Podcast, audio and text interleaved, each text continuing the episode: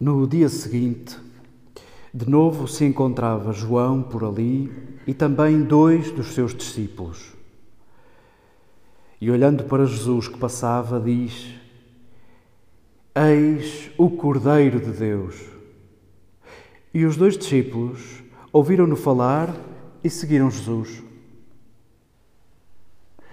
Jesus, voltando-se e vendo que eles o seguiam, diz-lhes: Que procurais? Eles disseram-lhe: Rabi, o que traduzindo quer dizer mestre, onde moras? Ele diz-lhes: Vinde e vereis. Foram, pois, e viram onde morava e ficaram com ele nesse dia. A hora era a décima. André, o irmão de Simão Pedro, era um dos dois que ouviram João Batista e seguiram Jesus. Encontra primeiro o seu irmão Simão e diz-lhe: Encontramos o Messias, o que traduzindo quer dizer Cristo. E levou-o até Jesus. Fixando nele o olhar, Jesus disse: Tu és Simão, o filho de João. Chamar-te-ás Cefas, o que traduzindo significa pedra.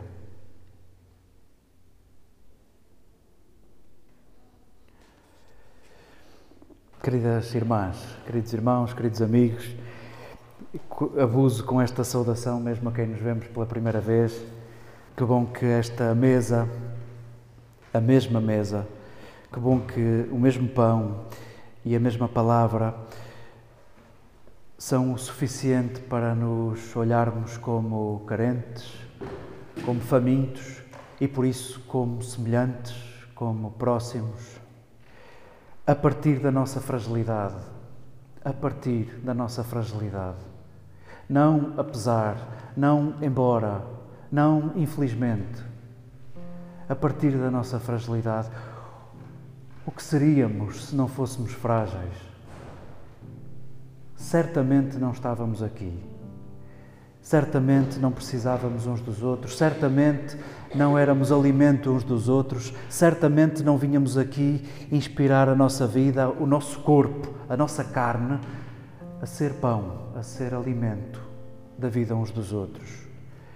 Triste vida teríamos se não fôssemos frágeis. Sim, bem sei que a fragilidade nos traz também dor, nos traz dias cinzentos, nos traz peso. Porém, a nossa condição é de frágeis e é na nossa carne que experimentamos a maior das alegrias com a nossa vida, com as nossas ressurreições uns com os outros, com os nossos nascimentos, com os nossos despertares. Abracemos os textos que nos foram servidos que são o alimento que não nos deixa na mesma, que são a nossa refeição pascal. Escutávamos as primeiras palavras de Jesus. Cada evangelista organiza a sua narrativa. E vai buscar elementos da memória coletiva e vai buscar elementos do património cultural, literário, histórico, religioso das suas mundividências, Mateus, Marcos, Lucas, como veem mais ou menos do mesmo ângulo a vida de Jesus, habituamos a chamá-los sinóticos, veem Jesus da mesma ótica e queremos dizer isto para distinguir o Evangelho de João, que é outra coisa, que é outra coisa. Escutávamos as primeiras palavras da boca de Jesus organizadas por João. João escolhe esta frase para ser a frase inaugural de Jesus e, portanto, não é à toa. E, portanto, há uma intencionalidade por detrás. E a frase que João escolheu para ser a primeira, para ser inaugural de Jesus, é o que procuras. O que procuras?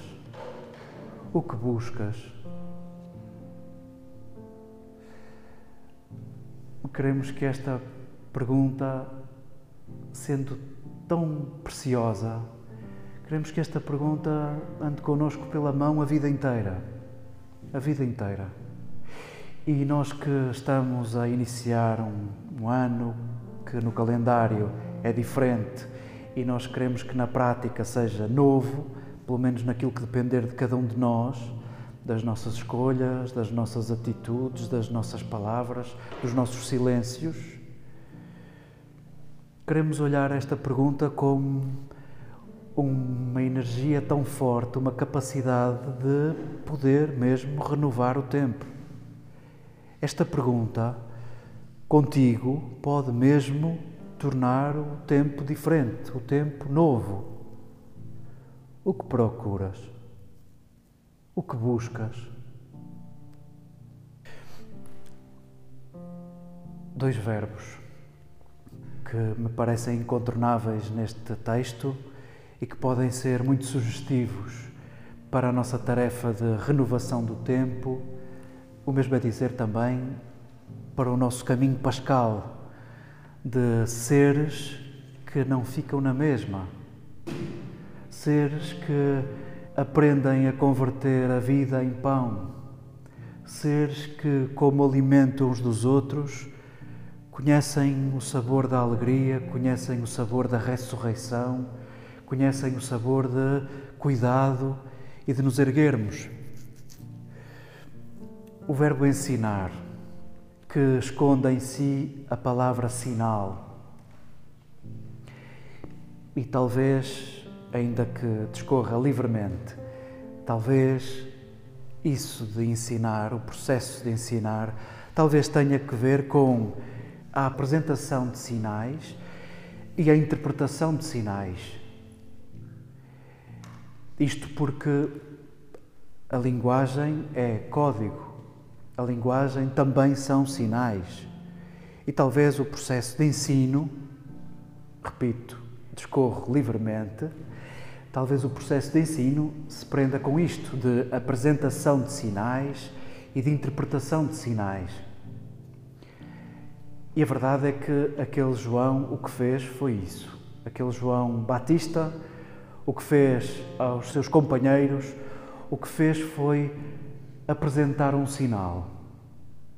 E é de facto um sinal que precisa de interpretação. Qual de nós, se ouvisse a frase: Olha, vai ali o cordeiro, qual de nós saltava da mesa, deixava o telefone em cima da mesa e ia atrás dessa pessoa? What? Que é isto? Cordeiro? Mas como assim? E deixaram tudo e seguiram-no? Como assim? Mas estavam à espera disto? Seria isto uma senha? O Cordeiro Pascal, na memória do povo judeu, é o último alimento que tu comes como escravo. É o último alimento que comes como escravo. Comido o cordeiro, serás livre. Invocavam assim o fim do cativeiro no Egito e a fuga da libertação para uma terra prometida. Falar de cordeiro é falar de liberdade. E sim, uh, com camadas de sedimentação hermenêutica, vivendo eles naquela altura a ocupação romana, falar de cordeiro é uma espécie de grande Vila Morena. Falar de cordeiro é aquele pode ser o libertador. Libertador de quê? No imediato pode ser do poder romano. Será que começa uma revolução? É verdade que começou uma revolução. É verdade que começou uma revolução. Fomos percebendo que cada um interpretava uma revolução à sua maneira. E a interpretação mais difícil de aceitar, de entender e de dar forma é de facto a revolução de Jesus. Uma revolução que não conta com balas, que não conta com espadas, que não conta com anexações, que não conta sequer com conquistas de coisa nenhuma nem de gente alguma. Que revolução é essa? Uma revolução que verdadeiramente gera livres. E sim, só o amor gera livres. Só a possibilidade de tu seres como tu és e não como eu quero que tu sejas, só isso gera livres. Só o amor gera livres. Desculpem a frase que parece Paulo Coelho, a cor-de-rosa. Mas sim, só o amor gera livres. Só esse entendimento de quero que tu sejas e não quero que sejas igual a mim. Só isso gera livres. E João o Batista ensinou, apresentou o sinal, apresentou a senha. Ali está o Cordeiro. Deixaram os telemóveis em cima da mesa, saltaram e seguiram Jesus. O verbo seduzir. Seduzir esconde também na etimologia trazer a si, conduzir a si trazer a si, chamar a si, fazer com que venhas a mim. E João, o evangelista, tem o detalhe de apresentar duas pessoas distantes do verbo seduzir. João, o Batista, não seduziu, não chamou a si ninguém. Das intervenções que escutamos, ainda que aleatórias, de João Batista, as que estão na vossa memória, na nossa memória, João Batista sempre apontou Jesus. É Ele que vem, é Ele que estávamos à espera, é Ele o Cordeiro. É preciso que Ele cresça, é Ele. E isto é o contrário de seduzir. E João, o evangelista, com muita elegância, coloca Jesus a nem ser perceber que está a ser seguido para que não fique já apresentado como uma personagem sedutora. Na verdade, e evoluímos também na semântica da palavra, Jesus, claro que é sedutor. Claro que é sedutor, por isso aqui estamos. E por isso hipotecamos a nossa vida e tantas escolhas. Mas sim, que estranha sedução essa, que também não chama a si. Ele que não se calava com isso do Pai esse papá, esse talvez Deus inefável que todos procuramos, que todos buscam, cada um a seu jeito. Sim, seguiam Jesus e este diálogo é de uma ternura excessiva. O que procuras? O que procuras? Assim, João Evangelista apresenta um Messias sensível aos teus passos, sensível a começar por ti. Está disponível a começar por ti. Não vem trazer uma doutrina e impô-la. Não vem trazer uma agenda e impô-la. O que procuras? O que procuras? Onde moras tu, Mestre? Onde moras tu? Vinde e vede. Eles foram e ficaram e foram chamar mais um, e foram chamar mais um, e falaram a outro, e por causa disso estamos aqui nós.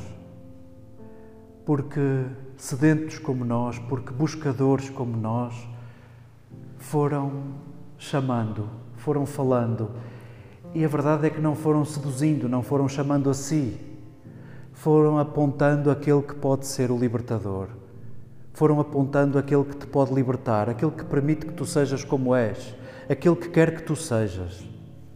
E foi por causa de uma genealogia de libertadores, de gente que foi conduzindo não a si, mas a alguém que te pode libertar, a esse Deus que te quer como tu és. Foi por causa disso que aqui estamos. E é por causa disso que o sonho de Jesus continua a dar forma às nossas comunidades e ao nosso sonho também. E vamos nós agora fazer o quê com o verbo ensinar e com o verbo seduzir? E vamos nós fazer o quê com a gentileza deste Messias que é servido por João Evangelista? Vamos nós fazer o quê com isto? A igreja começa na nossa comunidade, começa em ti. Aquilo que queremos ver transformado na igreja começa por ti. Começa por ti e com a escala do teu braço, com aquilo que tu podes fazer e com aquilo que tu podes dizer.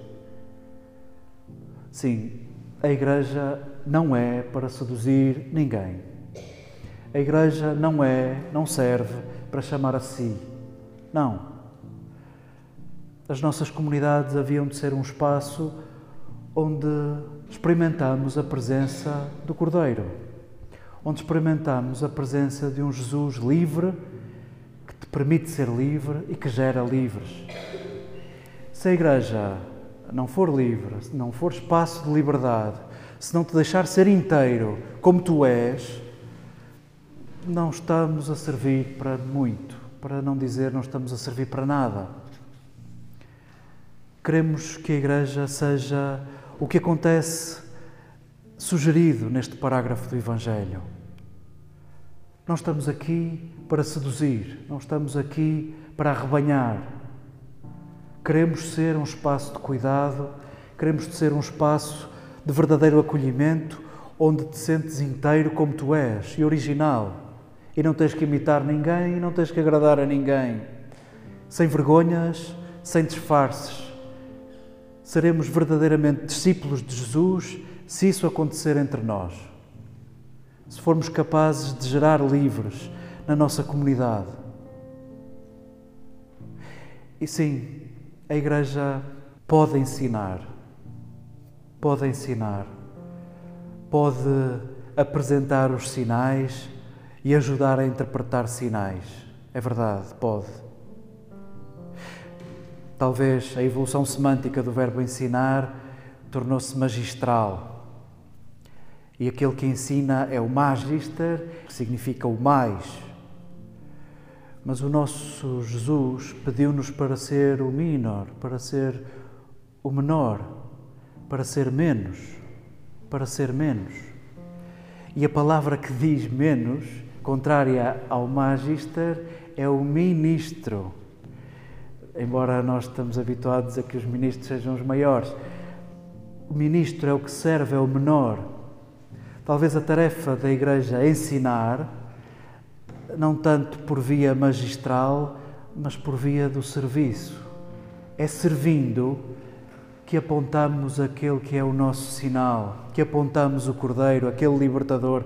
É no serviço, é no serviço de mínimos, de servos, que geramos livres. O ensino magistral de uma doutrina, de uma lei, gera escravos. O ensino do serviço gera livres. Queremos desta forma renovar o ano, queremos desta forma renovar o tempo, dar forma ao sonho de Jesus na nossa comunidade. E dir-me-ão, ah, mas para isso é preciso uma unção especial, para isso é preciso talentos especiais, para isso é preciso uma disciplina outra. Olhamos a primeira leitura e com isto termino. Nós habituamos a ler este parágrafo do chamamento de Samuel como uma coisa assim, estanque, isolada, um relato de vocação típico, onde queremos simbolicamente, naqueles três chamamentos, se calhar estamos a falar de 40 anos de vida, de 70 anos de vida, sabemos lá nós, mas um processo de descoberta de uma voz interior. E olhamos para Eli, para aquele sacerdote do templo de Silo, olhamos para Eli como uma figura velhinha, ternurenta, que também não seduz, não chama a si, que também foi capaz de dizer a Samuel: talvez seja outro que te chama e deixa-te em aberto, dispõe-te. E sim, é o que se espera de cada um de nós. Aquele Eli, aquele Eli era péssimo, era péssimo. Vão lá ler as páginas anteriores. Ele e os seus filhos geriam o santuário de Silo como um negócio exploravam tudo e todos, eram aos olhos de todos nojentos. O detalhe de que a luz ainda não se tinha apagado dá conta de que aquele santuário era uma miséria que estava quase a acabar, quase a acabar. Era de facto uma crise religiosa. A vocação de Samuel é para resolver também uma crise religiosa. E vamos, não precisamos de dizer que a Igreja precisa de uma reforma neste tempo, porque a Igreja é sempre em reforma, sempre reformanda. Essa é a essência da Igreja também. Vamos, nós também precisamos de reforma, não interessa se mais, se menos, comparado com o tempo de Eli, com o templo de Eli. Isto não se dá com superpoderes, isto não se dá com coisas especiais, isto dá-se na nossa fragilidade e na nossa condição. Eu, como Eli, eu, como Eli, não terei mais méritos que ele, não terei mais qualidades do que ele e terei fragilidades como ele. É a partir da nossa fragilidade que vamos apresentando e vamos interpretando os sinais.